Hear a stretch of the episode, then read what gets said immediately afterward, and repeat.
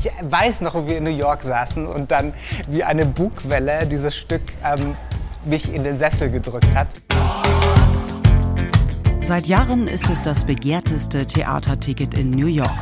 Rekordhalter mit mehr als 50 Auszeichnungen und Theaterpreisen, darunter elf Tony Awards und der Pulitzer-Preis. Das Hip-Hop-Musical Hamilton über den ersten Finanzminister der USA.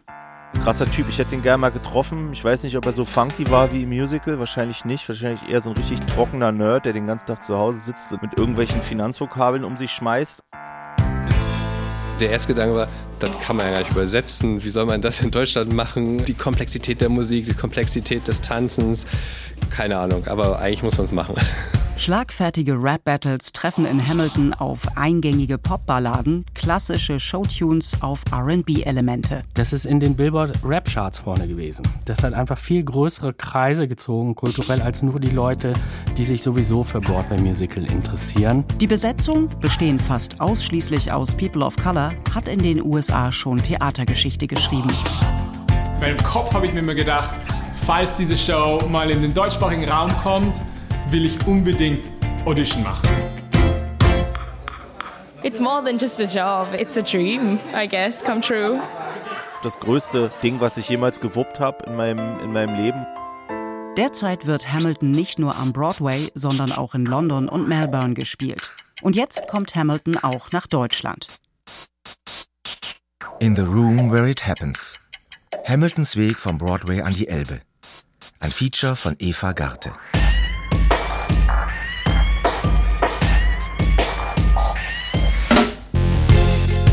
Das Musical Hamilton zeichnet die Geschichte vom Aufstieg und Fall des Alexander Hamilton nach, einem der Gründerväter der Vereinigten Staaten von Amerika. Als uneheliches Kind in prekären Verhältnissen auf der Karibikinsel Nevis aufgewachsen, arbeitet er sich im 18. Jahrhundert in New York ganz nach oben, wird Adjutant George Washingtons, heiratet in eine der angesehensten Familien des Landes ein, kämpft im Unabhängigkeitskrieg gegen die Engländer, entwirft die neue Verfassung, wird erster Finanzminister der USA und stolpert schließlich über eine außereheliche Affäre. 1804 stirbt Hamilton in einem Duell mit seinem Rivalen Aaron Burr. Sein Gesicht ziert noch heute die 10-Dollar-Note. How does a bastard, orphan, son of a whore and a Scotsman, dropped in the middle of a forgotten spot? Migration, Revolution, Politik, Liebe und Drama. Alexander Hamiltons Biografie hat alles, was man für ein spannendes Bühnenstück braucht. Sieben Jahre hat der Autor und Komponist Lin-Manuel Miranda an dem Musical gearbeitet. Bereits 2009 präsentierte er dem damaligen US-Präsidenten Barack Obama und seinen Gästen bei einer Gala-Veranstaltung im Weißen Haus erste Entwürfe der Songs. Seitdem zählen Obama und seine Frau zu den größten Fans des Musicals. Michelle Obama nannte Hamilton das beste Kunstwerk, das sie je gesehen habe. Für Frederik Döhl, Musikwissenschaftler an der Freien Universität Berlin, liegt der Erfolg von Hamilton vor allem in der künstlerischen Qualität des Stücks begründet. Aber nicht nur. Es hat eine enorme Quantität an Hits. Es sind einfach sehr, sehr gute Songs, wahnsinnig eingängig und gleichzeitig transportieren sich diese wahnsinnig gut auf die Bühne. Die haben eine hohe dramatische Qualität, hat ein eher langweiliges Thema, nämlich die Gründung der USA und zwar aus dem Blickwinkel der Gegenwart. Und da kommen sozusagen die Bonus-Feature rein, die das, glaube ich, auch wahnsinnig spannend machen. Das ist die Casting-Frage. Also alle bis auf den äh, englischen König George III. mit, mit People of Color zu casten die letztlich weiße Männer spielen, ist ein Statement.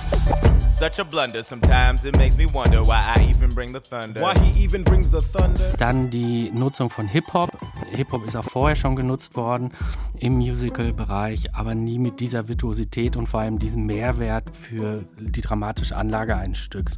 Hip-Hop hat den großen Vorteil, das ist anderes als gesungenes Wort, die erlaubt viel, viel mehr Textstrecke auf die Zeit zu schaffen. Und das natürlich für einen Plot wie hier, wo sehr viel erzählt werden muss, wo wir letztlich fast 40 Jahre an Handlungszeitraum überspannen, ein wahnsinniges Asset. Und das Letzte, was natürlich vor allem bei der Originalproduktion ein Riesenthema war, ist das mit Miranda letztlich der Typ, der hauptverantwortlich ist für das Musical, selbst als Darsteller der Hauptfigur auftritt.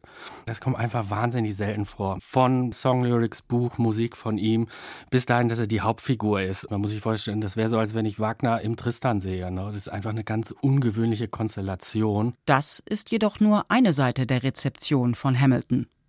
Im akademischen und journalistischen Diskurs wurden andere Fragen gestellt. Vor allem die Frage, oh, hier ist sozusagen Hauptthema amerikanischer Geschichte, wie wird denn damit umgegangen? Vom Casting bis dahin, dass es natürlich kein Geschichtsbuch ist, was er erzählt, sondern er die eine oder andere Freiheit nimmt, Sachen zum Beispiel zu verdichten im, im Dienste des Plots ist das okay? Welches Geschichtsbild wird hier gezeigt?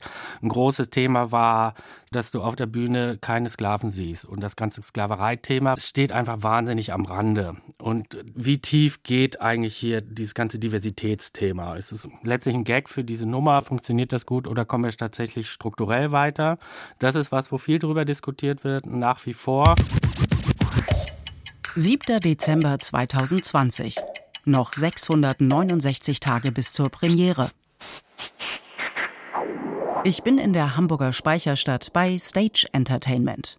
Die Musical-Produktionsfirma will die deutschsprachige Erstaufführung von Hamilton in Hamburg auf die Bühne bringen. Heute findet unter erschwerten Corona-Bedingungen die letzte Runde des mehrstufigen Casting-Prozesses statt. Ich möchte heim zu meinem Weinstock und Weinbaum.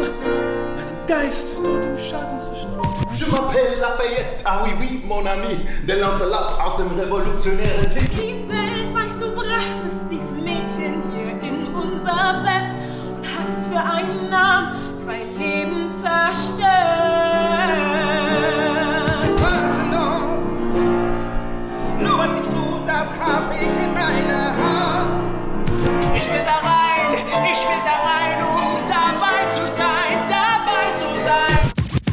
Sie alle wollen da rein, um dabei zu sein, wenn Hamilton nach Deutschland kommt. Doch erstmal müssen sie die Verantwortlichen des US-amerikanischen Kreativteams von ihren darstellerischen Qualitäten und Fähigkeiten überzeugen. Äh, komischerweise, ich bin aufgeregt. Es hält sich aber noch gut in Grenzen gerade. Tersha Botha stammt gebürtig aus Südafrika, lebt aber schon seit über 20 Jahren in Deutschland.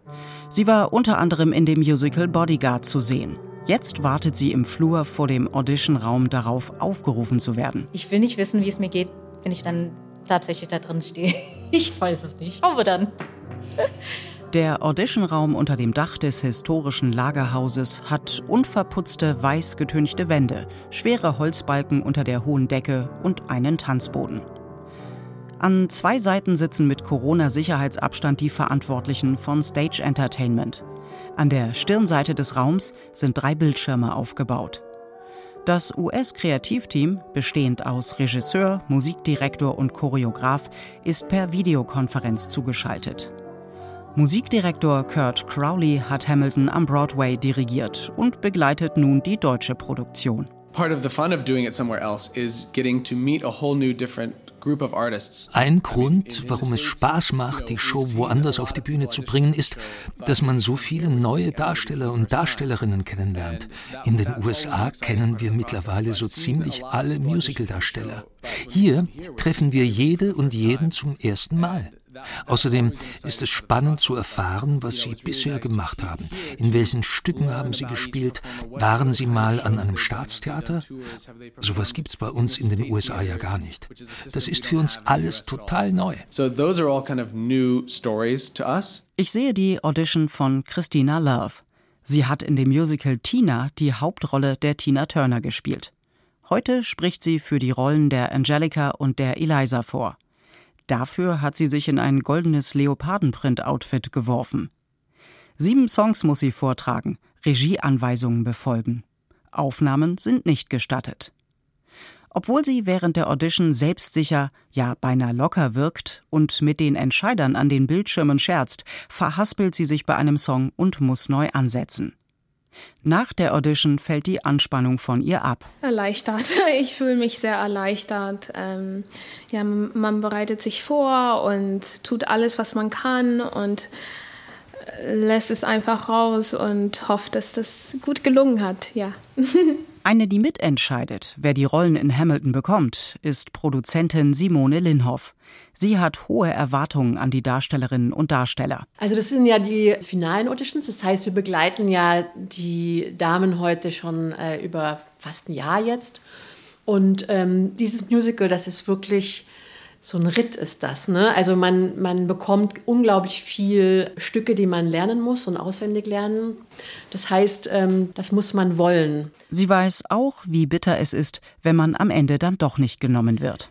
Ja, ich, ah, das ist natürlich immer furchtbar, wenn man das dann nicht bekommt. Das ist grauenvoll. Und alle wissen ja, wer da im Rennen ist. Ne? Das sind alle großen Namen, die man sich nur ausdenken kann. Also das ist schon Wow, ja, also da, das, das, merkt man ja auch, die sind schon äh, sehr nervös und ich hoffe, dass sie auch Freude haben, dieses Material zu arbeiten. Das ist ein Stück, das extrem von der Cast lebt, von den Darstellern. Musikwissenschaftler Frederik Döhl. Und zwar nicht nur die Hauptrolle, sondern sehr viele Rollen in diesem Stück brauchen sehr, sehr technisch gute, aber auch ausdrucksstarke, schauspielerisch starke DarstellerInnen. Um diesen Ansprüchen gerecht zu werden, haben Simone Linhoff und ihr Team über die Grenzen der reinen Musical-Welt hinausgeblickt und auch Persönlichkeiten aus der Rap- und Popwelt gezielt angesprochen.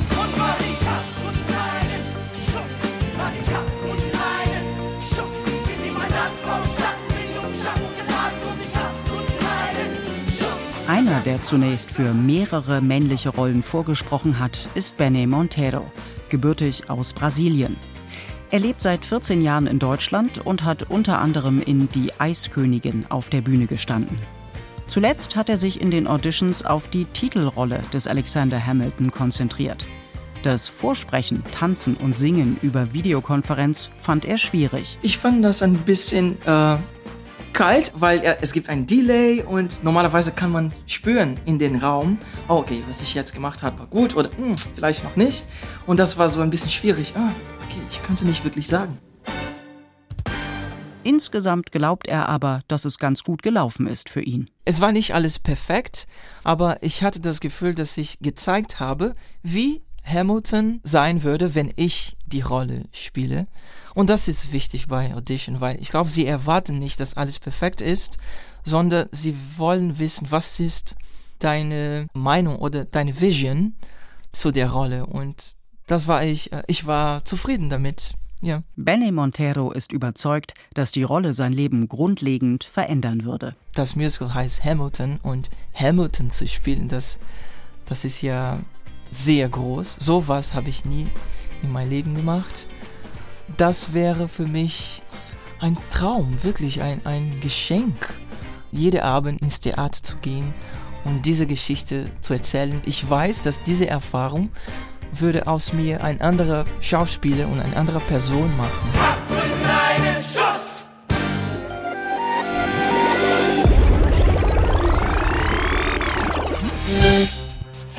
Zurück ins Jahr 2015. Damals hatte Hamilton am Broadway Premiere. Kurz danach reist das Team von Stage Entertainment nach New York. Das ist nicht so wie eine Shoppingtour, aber man geht dann alle Jahre durch andere Produktionen in, New York, guckt sich die neuesten Shows an, um zu sagen, ist es für uns oder ist es nicht. Clemens Weißenburger, Leiter der Bühnentechnik, Produzentin Simone Linhoff und Castingdirektor Ralf Schädler haben Hamilton-Schöpfer Lin-Manuel Miranda noch persönlich in der Titelrolle gesehen. Ich weiß noch, als Simone und ich das Stück zusammen in New York gesehen haben und ich so gefühlt gedrückt wurde in diesen Sitz von diesem gewaltigen Epos. Dass Hamilton nach Deutschland kommen sollte, war danach schnell klar. Die Frage war nur, wie also ich war jenseits von beeindruckt. Das ganze Ding ist ein Textgebirge, wo ich gar nicht weiß, wie man das erklimmen soll, weil also in anderen Stücken gibt es immer Szenen und dann vielleicht einen Song und das Stück hier ist durchkomponiert und es geht um Sprache und, und, und es geht um die Gewalt und, und um die Wichtigkeit und um die Schwere von Worten und was man mit Worten alles erreichen kann. So, so, so.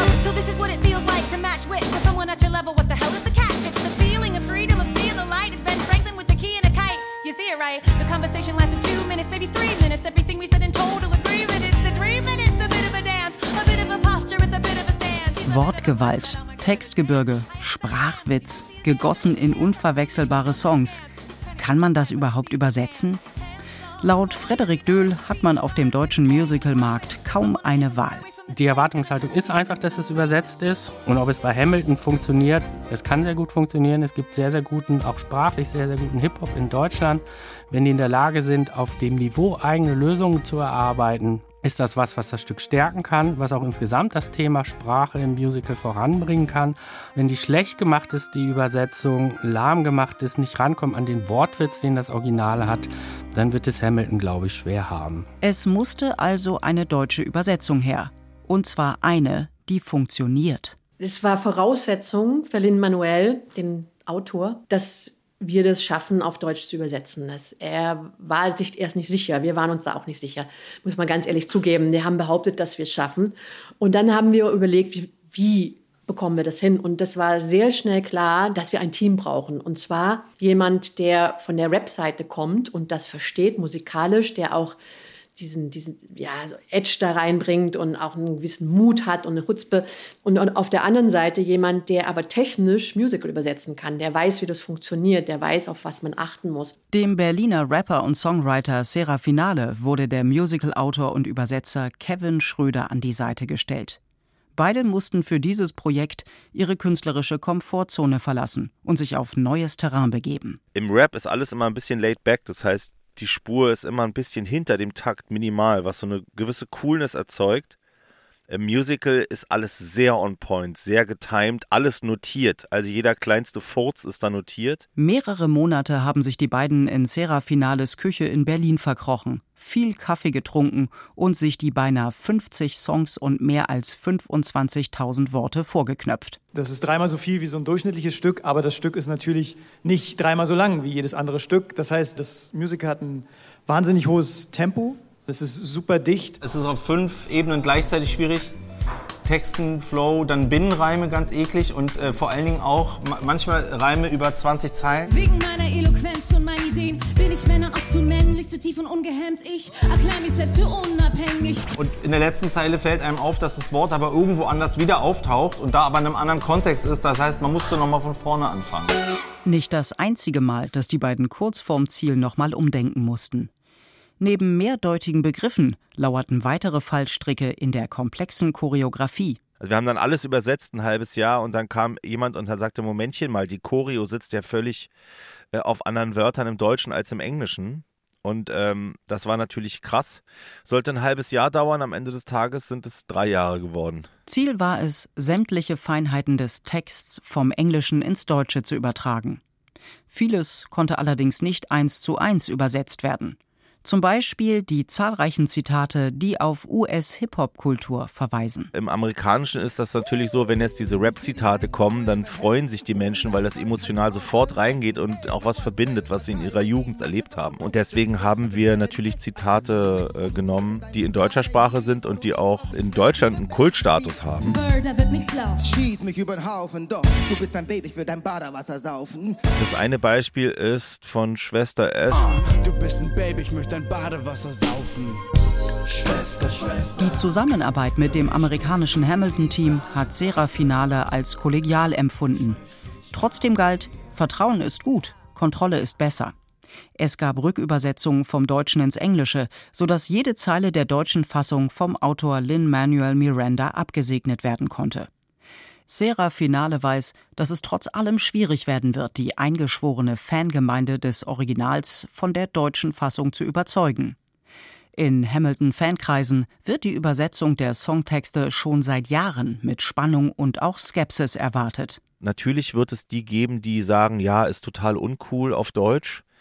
Aber ja, ganz ehrlich, das sind immer die Nörgel-Manfreds, die am Anfang der nicht dabei sind und zum Schluss aber dann die Ersten sind, die dann wieder sagen, also ich wusste es, das, das hat total hingehauen. Trotzdem ist Serafinale nervös, wenn er an die Premiere denkt. Die einzige Sorge, die Kevin und ich uns gemacht haben, ist, dass ja viele äh, im Musical-Bereich aus Holland kommen, aus England kommen, aus irgendwo kommen und dass man das dann nicht wirklich verstehen könnte und dann wäre die ganze Übersetzung auch für die Katz. Wenn du da irgendwie einen krassen, geschichtsträchtigen Satz sagst, der dann aber, äh, den du akustisch nicht wirklich verstehen kannst, weil das nicht äh, Muttersprache ist.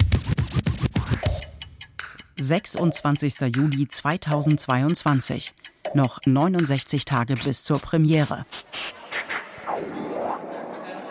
Mein nächster Termin ist anderthalb Jahre später. Corona hat die Produktion von Hamilton ausgebremst. Die Premiere musste mehrfach verschoben werden. Doch jetzt geht es endlich los.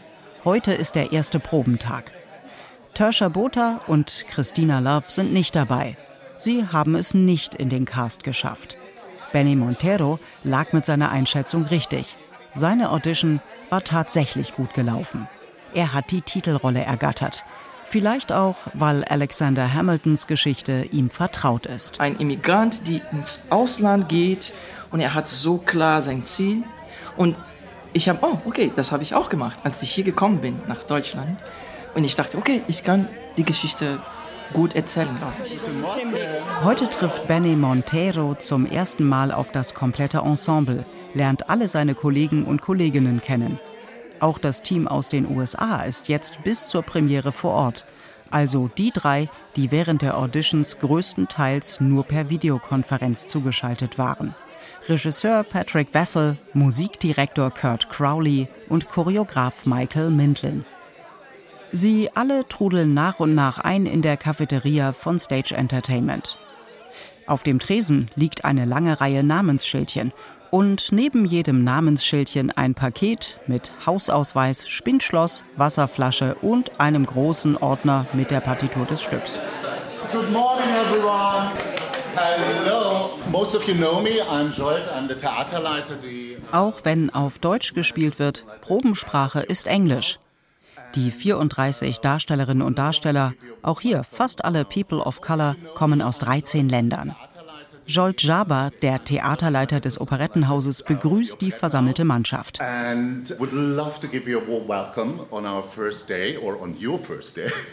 Of uh.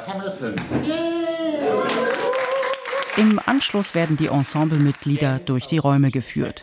Hier werden sie in den kommenden Monaten viel Zeit verbringen. Es gibt einen Raum für Gesangstraining, wo mit einem Stimmcoach an Aussprache, Betonung und Vokaltechnik gearbeitet werden kann. Einen Raum für Physiotherapie, denn tänzerisch wird den Darstellern und Darstellerinnen einiges abverlangt. Und natürlich die eigentlichen Probenräume. Dort findet anschließend eine Vorstellungsrunde statt. I'm Jazz, I'm in the ensemble. I'm Sean, obviously. Die Darsteller und Darstellerinnen beäugen sich gegenseitig. Nervosität liegt in der Luft. Dann richtet Regisseur Patrick Wessel das Wort an die Gruppe. This show only works, it only really exists because of the humanity of the people who make it. There's going to be ups and downs. Dieses Stück existiert und funktioniert nur durch die Menschlichkeit derer, die es machen. Es wird Höhen und Tiefen geben in den nächsten Wochen, auch schwierige Momente. Die, an die ihr euch immer wenden könnt, sind die anderen hier in diesem Kreis. Jeden Morgen und jeden Abend werden wir uns so versammeln. Jeden Tag werden wir einen Schritt weitergehen, gemeinsam. An manchen Tagen wird es sich anfühlen wie ein Schritt seitwärts oder wie ein Schritt zurück, aber ihr könnt auf den Prozess vertrauen. Wir werden dahin kommen, wo wir hin müssen. Es hat so lange gedauert, bis wir euch alle gefunden haben. Ich möchte euch danken für alles, was ihr getan und investiert habt, um hier in diesem Kreis zu stehen. Ich weiß, das war keine Kleinigkeit. Und jetzt kann ich es kaum erwarten, loszulegen. In diesem Sinne, moin moin. Thank you for, for everything that it took to get here to stand in this circle because that is not a, a small thing. Um, can't wait to get started and can't wait to jump in. And, um, moin moin. Patrick Wessel ist seit acht Jahren die rechte Hand von Hamilton-Chefregisseur Thomas Cale. Vorher hatte er Politikwissenschaften studiert und als Sonderschullehrer in Brooklyn gearbeitet. Ich höre noch die Voice-Mail in meinem Ohr, die Thomas mir 2014 geschickt hat. Vassal. Er sagte nur, Russell, hier ist Cale. Ruf zurück, ich werde dein Leben verändern. er wusste Bescheid. Und er hatte recht. Er hat mein Leben verändert. My life has, has, has absolutely changed. Seitdem hat Patrick Wessel nicht nur am Broadway mitgearbeitet, sondern bereits mehrere Hamilton-Produktionen weltweit eigenverantwortlich begleitet. Trotzdem ist selbst er leicht angespannt an einem Tag wie diesen. Es ist das erste Mal, dass die Show übersetzt wird. Ich habe so viele offene Fragen und spüre so viele neue Möglichkeiten wie noch nie. Zurück in der Vorstellungsrunde ist als nächstes Choreograf Michael Mindlin an der Reihe. I, uh, my heart's racing right now and I haven't had this like nervous mein Herz rast. So aufgeregt war ich schon lange nicht mehr. Damit hatte ich überhaupt nicht gerechnet. Ich bin richtig zittrig. Bin ich der Richtige für den Job? Schaffe ich das? Diese Zweifel kommen bei mir immer wieder hoch. Wenn ihr das irgendwie nachvollziehen könnt. Also, ich glaube ja, das ist normal. Ich will natürlich nichts auf euch projizieren.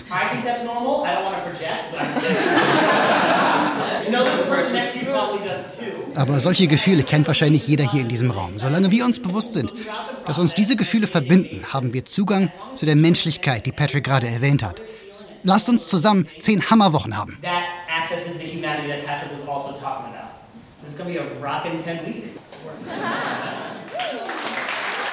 Die Stimmung ist vibrierend im Cast, also wie ein Footballteam und wie ein Rudel Wölfe sind wir miteinander und es kann Großes, Großes geschehen mit uns und ist ja auch schon heute. 30. August 2022. Noch 37 Tage bis zur Premiere. Während die Darstellerinnen und Darsteller weiterhin in der Speicherstadt proben, wird im Operettenhaus auf St. Pauli mittlerweile die Bühne für Hamilton aufgebaut. Rund 40 Bühnentechniker und Kulissenbauerinnen sind Tag und Nacht im Einsatz, damit alles rechtzeitig fertig wird. In einer Woche soll das Ensemble mit seinen Proben hierhin umziehen. Doch davor ist noch einiges zu tun. Berge von Kabeln liegen in den Ecken. Werkzeug ist auf dem Boden verstreut. Sieht alles noch ziemlich chaotisch aus. Ist aber, zumindest stellenweise, bereits Teil des Bühnenkonzepts. Dieser Raum soll auch ein bisschen darstellen, das Haus von Amerika. Und man sieht vom ersten zum zweiten Akt, dass weiter gebaut wird. Also man sieht überall Bauelemente nachher drin. Ein Eimer, eine Schaufel, ähm, Sachen zum Verputzen. Backsteine stehen überall rum, Seile und sowas alles. Clemens Weißenburger, Leiter der Bühnentechnik, weist in Arbeitshosen und Sicherheitsschuhen den Weg über die Baustelle. Er möchte mir das technische Highlight der Show vorführen. Zwei im Boden eingelassene Drehbühnenelemente, die sich in unterschiedliche Richtungen bewegen. Für heutige Musical-Standards zwar kein sonderlich aufwendiges Bühnenelement, in Hamilton wird es aber äußerst effektvoll eingesetzt. Die große Frage ist ja immer, wie stellt man verschiedene Orte dar? Hamilton hat sehr, sehr viele Orte über sehr, sehr viele Jahre. Und man kann das natürlich mit großen Bühnenbildern darstellen, die rein und rausfahren. Man kann das über Videotechnik darstellen heutzutage. Aber hier ist es sozusagen, nein, wir wollen das nur mit den Darstellern und mit Requisiten darstellen. Und da hilft die Drehscheibe eben schnell, Sachen zu ändern, Szenen vorzubringen, Szenen wegzubringen, einfach indem man sie von vorn nach hinten dreht, ins Dunkle hinein, aus dem Dunklen heraus. Ähm, oder eben mit beim Tanzen die ähm, Gefühlswelt zu unterstützen. Es gibt Momente, da wird wild getanzt, dass die Drehscheibe schnell und dann gibt es so Slow-Mo-Effekte. Das heißt, die Darsteller bewegen sich langsam, die Drehscheibe dreht sich auch ganz langsam mit den Darstellern mit, um die ähm, Effekte dann stärker zu unterstützen. Neben der Drehbühne werde in Hamilton viel mit Licht gearbeitet, sagt Weißenburger. Er mag, dass das Stück damit auf klassische Theatereffekte setzt. In einer Zeit, in der Musicals häufig durch spektakuläre Technik überwältigen wollen, sei das im besten Sinne Oldschool. Bei der Requisite hingegen ist die Sache aufwendiger. Eigentlich ist es eine Props-Show, also Requisitenshow, weil alle Teile, die sie in der Hand haben, sind echte Teile, also sind wirklich recherchiert. Alle vielen, vielen Briefe, die hin und her gehen, sind alle wirklich Kopien der Originalbriefe, die damals passiert sind. Also die armen Kollegen vom Requisitendepartment, die haben ein Riesenregal, glaube ich, mit 30 verschiedenen Briefen oder Urkunden oder irgend sowas, die alle dann immer zugeordnet werden müssen. Also die haben wirklich zu tun hinter der Bühne. 31. August 2022. Noch 36 Tage bis zur Premiere. Einen Tag später ist die Presse zu Stage Entertainment in die Speicherstadt eingeladen. Die Journalistinnen und Journalisten begleiten eine Probe. Während die Fernsehteams ihre Kameras aufbauen, wärmen sich die Darstellerinnen und Darsteller an der Längsseite des Raumes mit Dehnübungen und einer kleinen Breakdance-Einlage auf. Verteilt im Raum stehen mehrere Regale mit Requisiten, unter anderem Säbeln. Die eignen sich neben Kämpfen offenbar prächtig zum Herumalbern. In den Ecken hat sich das Leitungsteam eingerichtet. Links die Musik mit Musikdirektor Kurt Crowley, Keyboard und Beatmaschine. Rechts Regisseur Patrick Wessel und Choreograf Michael Mindlin. Wir arbeiten uns jetzt durch zwei Szenen des Stücks, werden manches wiederholen, je nach Bedarf. Wir fangen an mit einem Song aus dem ersten Akt, die Schlacht von Yorktown.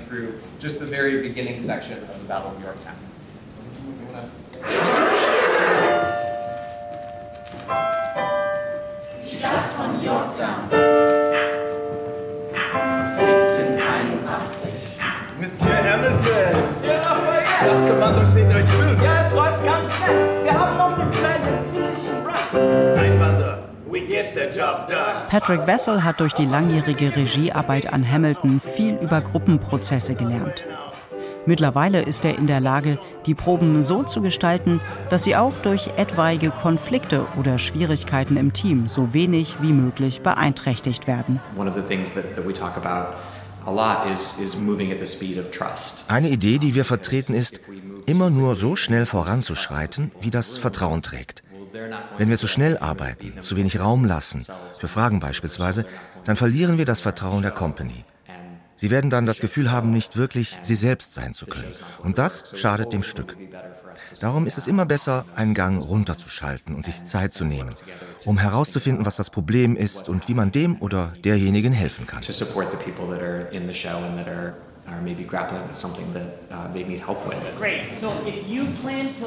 Die Arbeit an der ersten fremdsprachigen Adaption von Hamilton ist auch für ihn eine neue Erfahrung.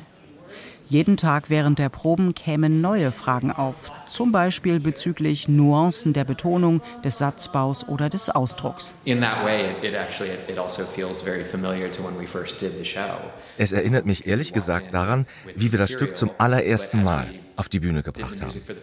Als wir damals in den Proben die Musik und die Inszenierung erarbeitet haben, gab es natürlich auch ständig Rückfragen. Wir haben viel rumprobiert. Das hatte ich nicht mehr seit 2014. Es ist schön, wieder mal so zu arbeiten.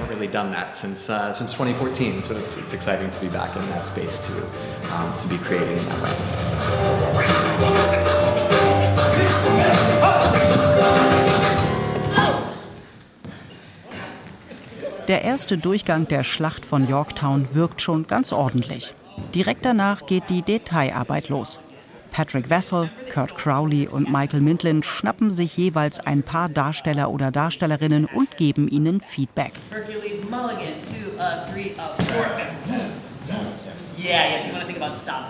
Es wird an Betonung und Artikulation gefeilt.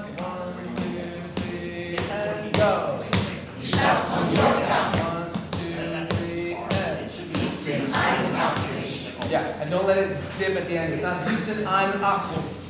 1781. Kurt Crowley verlangt den Darstellern und Darstellerinnen einiges ab. Den Respekt des Teams hat er sich verdient. Kurt hat Deutsch gelernt. In zwei Jahren oder eineinhalb Jahren. Das habe ich nie erlebt in kein anderem Musical. Er kann die ganze Show rappen. Die ganze Show. Jede Stelle ohne Akzent ist, ist wirklich unglaublich. Und wenn man das schon sieht und so anfängt, denkt man, okay, ich muss auch mein Game hochbringen, weil er setzt alles sehr hoch und er erwartet auch nichts anderes als das von uns. Als wir im Juli angefangen haben, haben wir erst mal zweieinhalb Wochen nur an der Musik gearbeitet, hatten den gesamten Cast an ihren Notenpulten. Wir haben das ganze Stück durchgesungen, haben uns jedes Wort, jeden Rhythmus, jede Note vorgeknüpft. Das ist immer sehr intensiv, aber diesmal noch mehr weil wir es zum ersten Mal seit acht Jahren mit einem neuen Text zu tun haben. Dem mussten wir unsere Aufmerksamkeit widmen. Wie sitzt die Sprache in ihrem Körper? Es geht ja nicht nur darum, korrektes Deutsch zu sprechen, sondern möglichst ausdrucksstarkes, energiegeladenes Deutsch, um die Geschichte rüberzubringen.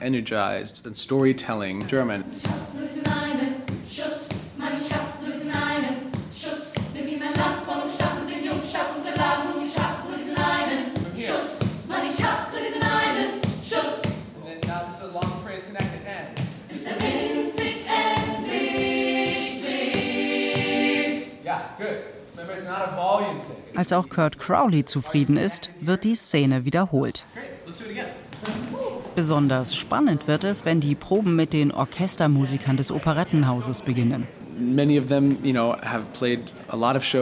Die sind zwar sehr erfahren und haben schon die Musik zu vielen Musicals gespielt, aber keinen Hip-Hop. Hip-Hop arbeitet mit Loops und Samples. Diese Menschen müssen rhythmisch also so präzise spielen wie Maschinen und trotzdem genauso gefühlvoll wie sonst. Das können die, keine Frage. Es hat nur noch nie jemand von ihnen verlangt. 9. September 2022. Noch 27 Tage bis zur Premiere. Eine Woche später ist es soweit. Das Ensemble ist von den Probenräumen in der Speicherstadt ins Theater umgezogen. Ich bin backstage im Operettenhaus. Jetzt beginnen die technischen Proben. We add a lot of things. So uh, microphones, da kommt richtig viel dazu. Uh, Die Band, Mikrofone, das Lichtdesign, Perücken und Make-up. Und wir proben jetzt auf unserer richtigen Bühne mit unserem Bühnenbild. Alles Sachen, die wir in den Probenräumen nicht hatten. Das verändert einiges. Auch die Kostüme kommen dazu. Aus 16 Theaterschneidereien aus der ganzen Welt wurden sie nach Hamburg geliefert und hängen jetzt hinter der Bühne an langen Kleiderstangen. Insgesamt etwa 200.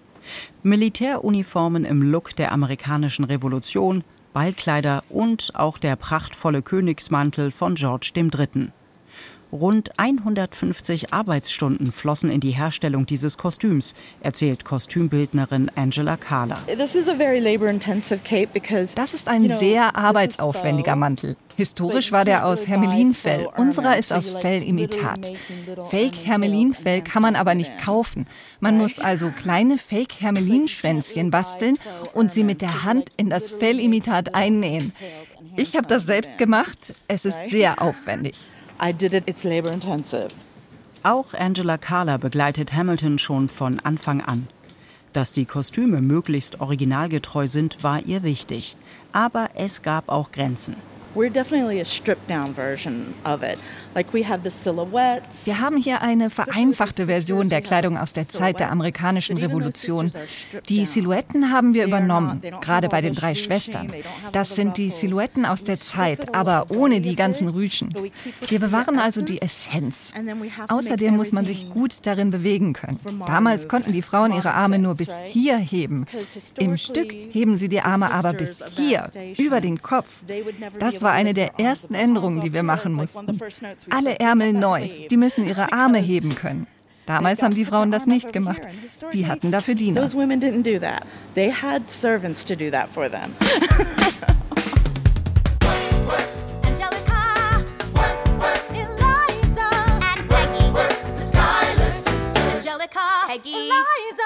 Auch an den Seitenwänden der Bühne sind Haken für Kostüme angebracht. Hier, direkt neben der Bühne im Dunkeln, finden während der Vorführung die teils sekundenschnellen Kostümwechsel statt. Gewandmeister Scott Westerveld. Da kommen die Ensemblefrauen 1 und 2 kurz an die Seite. Dauert maximal 30 Sekunden. Bekommen ihre Röcke für die Hochzeitsszene umgeschnallt. Zack, über die Hose, keine Zeit zum Ausziehen, noch schnell andere Schuhe an und rennen direkt wieder auf die Bühne. Run right back on stage. A toast to the groom, to the groom, to the groom, to the groom, to the bride, to the bride, to the bride. Das Musical erzählt anhand des Lebens von Alexander Hamilton die Gründungsgeschichte der Vereinigten Staaten. Ein durch und durch amerikanischer Stoff. Dass die Produktion auch auf dem deutschen Musicalmarkt, wo Alexander Hamilton weitgehend unbekannt ist, zu einem Selbstläufer wird, bezweifelt der Musikwissenschaftler Frederik Döhl. Also wenn ich mir angucke, was die Musicals sind, die im öffentlichen Theater wahnsinnig viel produziert werden, ist da tatsächlich nur die Westside Story drunter, die so einen ganz hardcore amerikanischen Stoff hat auf allen Ebenen, als New York-Geschichte und Migrationsgeschichte vor Ort. Ganz vorne ist ja My Fair Lady, spielt in England, ist eine europäische Geschichte. Äh, Fiddler on the Roof ist eine europäische Geschichte. Cabaret ist eine europäische Geschichte. Und das hat einen Grund, das ist einfach näher dran an dem Publikum hier. Haben die Macher das Risiko vielleicht unterschätzt? Produzentin Simone Linhoff glaubt das nicht. Für sie geht es in Hamilton nicht nur um amerikanische Geschichte, sondern um ganz universelle Themen. Was spannend ist, ist, wie funktioniert Demokratie, wie hat sie sich etabliert, wie funktionieren Machtkämpfe, wie funktionieren Intrigen und wie, wie schaffe ich es, wenn ich einen ganz klaren Blick habe und äh, ehrgeizig bin und auch schlau, wie schaffe ich es dann, auch Macht zu gewinnen? Also ganz simpel und auch mich durchzusetzen, wenn ich vielleicht jetzt nicht privilegiert bin. So darum geht es ja in diesem Stück. Dass es einen Typen gab, der eigentlich ein richtiger Underdog war, also in der Karibik irgendwo geboren wurde als Bastard und der einfach seinen Weg an die Spitze der amerikanischen Politikcharts geschafft hat irgendwie und sich da durchgeboxt hat. Und das ist ähm, deckungsgleich mit der Karriere von Lynn in Harlem, der eben auch aus dem Nichts kam und dann das Musical gemacht hat, aber zum Beispiel auch mit meiner eigenen in Berlin, äh, in Kreuzberg als Kohleofenkind irgendwie, der jetzt äh, für Gott und die Welt Texte schreibt und eben auch so ein Musical übersetzt. Also diese Handlung an sich, das reicht eigentlich theoretisch schon, damit das Ding auch in Deutschland knallen kann. Sein neues Leben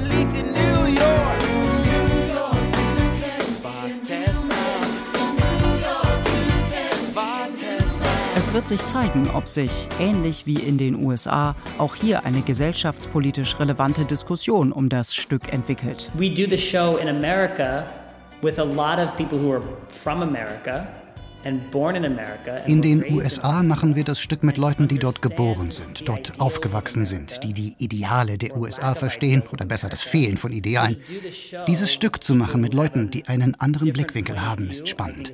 Letztens habe ich zum Beispiel eine Deutschlandfahne gesehen und ich habe mich gefragt, was halten die Menschen hier wohl von ihrer Fahne?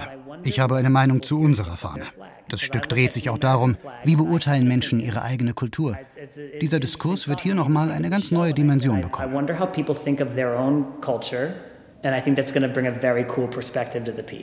Nicht nur Choreograf Michael Mindlin, auch Regisseur Patrick Wessel ist sich sicher, dass das Stück für das heutige Publikum in Deutschland ganz andere Deutungs- und Interpretationsebenen haben wird als für das Premierenpublikum 2015 in New York. Viel Zeit ist seitdem vergangen. Als wir Hamilton uraufgeführt haben, war Barack Obama noch Präsident. Dann war er nicht mehr Präsident. Und das fühlte sich wie eine große Veränderung an. Es gab keine Pandemie. Dann gab es eine Pandemie. Noch eine große Veränderung in der Welt. Nun beinhaltet unser Stück auch Revolution, Krieg, Kämpfen für die eigenen Werte, für Freiheit. Man kann das hierzulande nicht aufführen und dabei nicht an den Krieg in der Ukraine denken.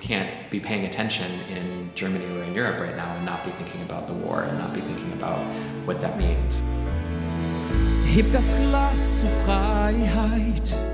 Etwas, das uns keiner nehmen kann. Glaubt nicht, was andere sagen. Der Erfolg eines Musicals hängt von vielem ab. Denn Musicals sind vieles. Kunst, Kommerz, Leidenschaft, für manche ein Traum und oft Eventtourismus. Viele Besucher zahlen neben den teuren Tickets zusätzlich Anreise und Hotel und wollen dann verständlicherweise einen schönen Abend erleben, unterhalten werden, gerne auch dem Alltag entfliehen. Ein Grund, warum kaum anspruchsvolle gesellschaftspolitische Stoffe auf die Bühnen kommen. Hamilton ist eins der wenigen Gegenbeispiele trotz des wirtschaftlichen Erfolgsdrucks in der Musicalbranche. Die werden entsprechende Lizenzkosten haben, die Produktionskosten werden auch hoch sein. Das ist einfach ein teures Geschäft. Das wird nur funktionieren, wenn es wirklich eine starke, nachhaltige Nachfrage findet. Ob es das klappt, weiß ich nicht, weil die Erfahrungen so unterschiedlich sind. Es gibt Sachen, die funktionieren sehr gut, wie König der Löwen, und andere, wo es eher enttäuschend ist. Hamilton ist einfach ein ungewöhnliches Stück, gerade aus der Perspektive, was im privaten deutschen Musical so angeboten wird. Und erst recht, wenn man sieht, was im öffentlichen Theater an Musical angeboten wird, ist einfach im Verhältnis zu beiden sehr anderes ästhetisches Produkt. Wir sehen, dass es einen Trend nochmal verstärkt hat, Stücke auch im großen kommerziellen Rahmen zu versuchen, die durchaus anspruchsvolle Plots machen und jetzt nicht die klassische Helden- oder Prinzessinnengeschichte sind. Hamilton ist kein cooler Typ. Also der wird im zweiten Akt auch total dekonstruiert und ist einfach kein Sympath am Schluss, obwohl die Figur total interessant ist. Und der große kommerzielle Erfolg hat natürlich an der Stelle motiviert andere, auch solche Arten von Sachen zu probieren. Und da hat das natürlich eine wahnsinnige Push-Wirkung, wenn wenn so ein Stück kommt und sagt, das kannst du machen und du findest tatsächlich auch ein großes Publikum dafür. 30. September 2022. Noch sechs Tage bis zur Premiere. Es wird ernst. Vor ein paar Tagen haben die Previews begonnen. Das Stück wird, wenn auch noch ohne den letzten Schliff, vor einem zahlenden Publikum aufgeführt. Das bedeutet steigendes Stresslevel bei den Darstellerinnen und Darstellern. Ich muss dir wirklich ehrlich sagen, ich hatte so viel Angst. Kurz vor der Show habe ich kurz äh, gedacht, vielleicht schaffe ich nicht heute die Show zu spielen, weil ich so viel Angst hatte. Und ich wollte mit äh, Patrick, unser Director, sprechen. Patrick, sorry, ich kann heute nicht spielen. Aber jemand ist zu mir gekommen von meinen, meinen Kollegen und gesagt hat, Benne, vertrau einfach, es ist in deinem Körper, also die Rolle ist schon da, geh in die Geschichte rein. Hab mir Millionen Dinge vorgenommen, doch wartet ab, wartet ab. Nach der ersten Preview gab es Standing Ovations. Ivy Quano, die Alexander Hamiltons Ehefrau Eliza spielt, war erleichtert. Wir sind am Ende der Show alle nach hinten und alle haben geweint, weil es so also diese ganze harte Arbeit der letzten Monate sich irgendwie so ausgezahlt hat und das Publikum einfach mega reagiert hat. Es war aufregend, endlich ein Publikum zu haben. Das war das fehlende Glied in der Kette. Wir haben seit Juli geprobt mit immer denselben Leuten im Raum, die das Stück ohnehin schon auswendig kennen. Irgendwann braucht man frische Ohren. In Hamilton geht es um Text, um Worte und wie Menschen Sprache benutzen. Das ist nun mal keine Einbahnstraße. Man braucht Menschen, die diese Worte hören. Das Wichtige war also, das Theater nicht nur mit Körpern, sondern vor allem mit Ohren und Hirnen zu füllen. Ich lese gerade Common Sense von Thomas Paine. Wegen meiner Eloquenz und meinen Ideen bin ich Männern oft zu männlich, zu tief und ungehemmt. Ich erkläre mich selbst für unabhängig. Wir halten diese Wahrheit für ausgemacht, denn jeder Mann ist gleich erschaffen. Und treff ich Thomas Jefferson. Vergiss ja nicht nochmal die Frauen in der zweiten Fassung. Die Reaktionen des Publikums, beispielsweise auf Witze oder Wortspiele, beobachtet Kurt Crowley während der Previews genau. Es ist ja gewissermaßen ein neuer Text. Ich beobachte also, wie er bei den Menschen im Saal ankommt. Sind sie überrascht, berührt, ergriffen? Mein Job ist es manchmal auch zu sagen, okay, äh, da kommt nicht die Reaktion, die ich erwartet hatte. Wie können wir das verbessern? Das ist mein Fokus während der Previews. Obwohl das Musical also bereits vor Publikum gespielt wird, ist noch nicht alles in Stein gemeißelt. Und nicht nur aus diesem Grund ist Musikdirektor Kurt Crowley vor der eigentlichen Premiere ziemlich aufgeregt denn auch Hamilton-Schöpfer Lin-Manuel Miranda wird für die Premiere aus New York nach Hamburg reisen. Oh ja, ich bin sehr aufgeregt. Ich bin vor allem gespannt, weil Lin da sein wird. Er ist zwar schon seit Jahren mit der Adaption befasst, war aber noch nie hier. Die Darstellerinnen und Darsteller sind deswegen auch schon sehr nervös. Außerdem bin ich aufgeregt, weil meine Familie extra aus den USA anreist. Seit Jahren haben sie mit anhören müssen, wie ich von dem Projekt erzählt habe, wie ich Deutsch geübt habe mit irgendwelchen Apps. Es wird also ein aufregender Abend. Für mich persönlich, aber auch für den Cast. So it's it's a really exciting night for me personally and for the cast. 6. Oktober 2022, der Tag der Premiere.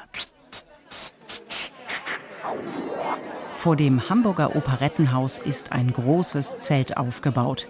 Hierdurch verläuft der rote Teppich, der in diesem Fall allerdings schwarz ist. Es gibt abgetrennte Bereiche für Fans, Presse und Prominenz. Fernsehkameras, Scheinwerfer, Blitzlichtgewitter. Als Lin-Manuel Miranda, Autor und Komponist von Hamilton, den roten Teppich betritt, wird es hektisch. Jeder will ein Statement von ihm ergattern. I will confess, I had Ich muss zugeben, mir war vorher überhaupt nicht bewusst, wie divers Deutschland ist. Ich hatte echt Zweifel, ob wir es schaffen, den deutschen Cast genauso divers zu besetzen wie den amerikanischen.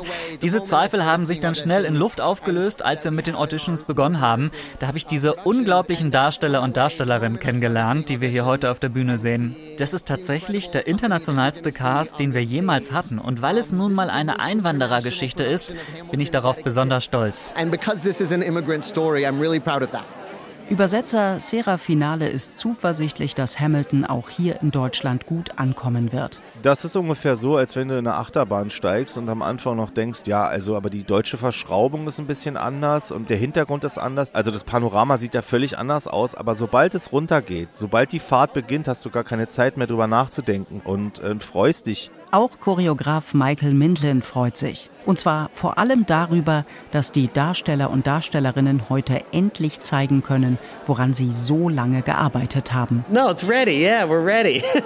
like let's do it. You know, Wir sind bereit, sowas von bereit. Let's do it. Die Premiere fühlt sich einerseits wie ein Ende an, das Ende dieses ganzen Prozesses. Aber andererseits ist es auch ein Anfang für diese Company. Hoffentlich spielt das Stück hier ganz lange. Und das fängt heute an.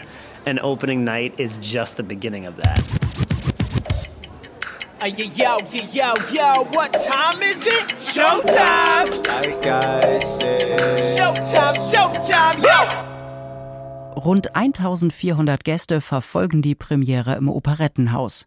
Die Pressekritiken tags darauf fallen größtenteils wohlwollend bis begeistert aus.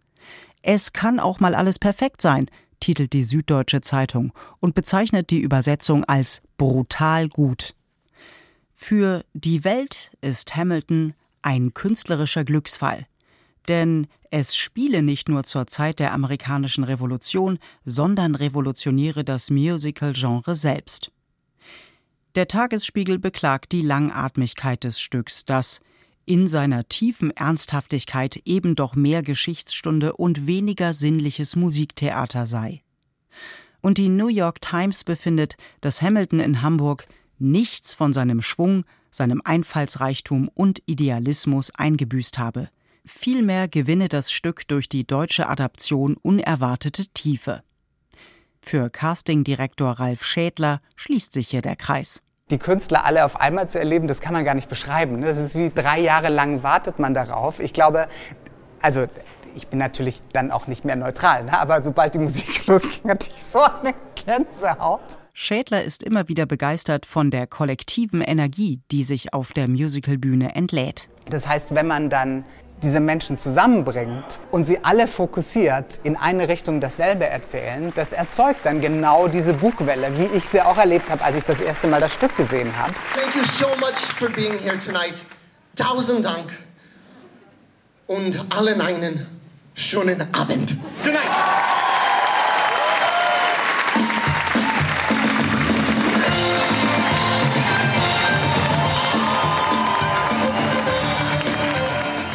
The Room Where It Happens. Hamiltons Weg vom Broadway an die Elbe. Ein Feature von Eva Garte. Es sprachen Britta Uphoff, Martin Baum, Florian Bensch, Esther Wilbrandt, Jens Schellhass, Daniel Kähler und Guido Gallmann. Technische Realisation Adrian Eichmann. Regie Eva Garte. Redaktion Tobias Nagorny. Eine Produktion von Radio Bremen 2022.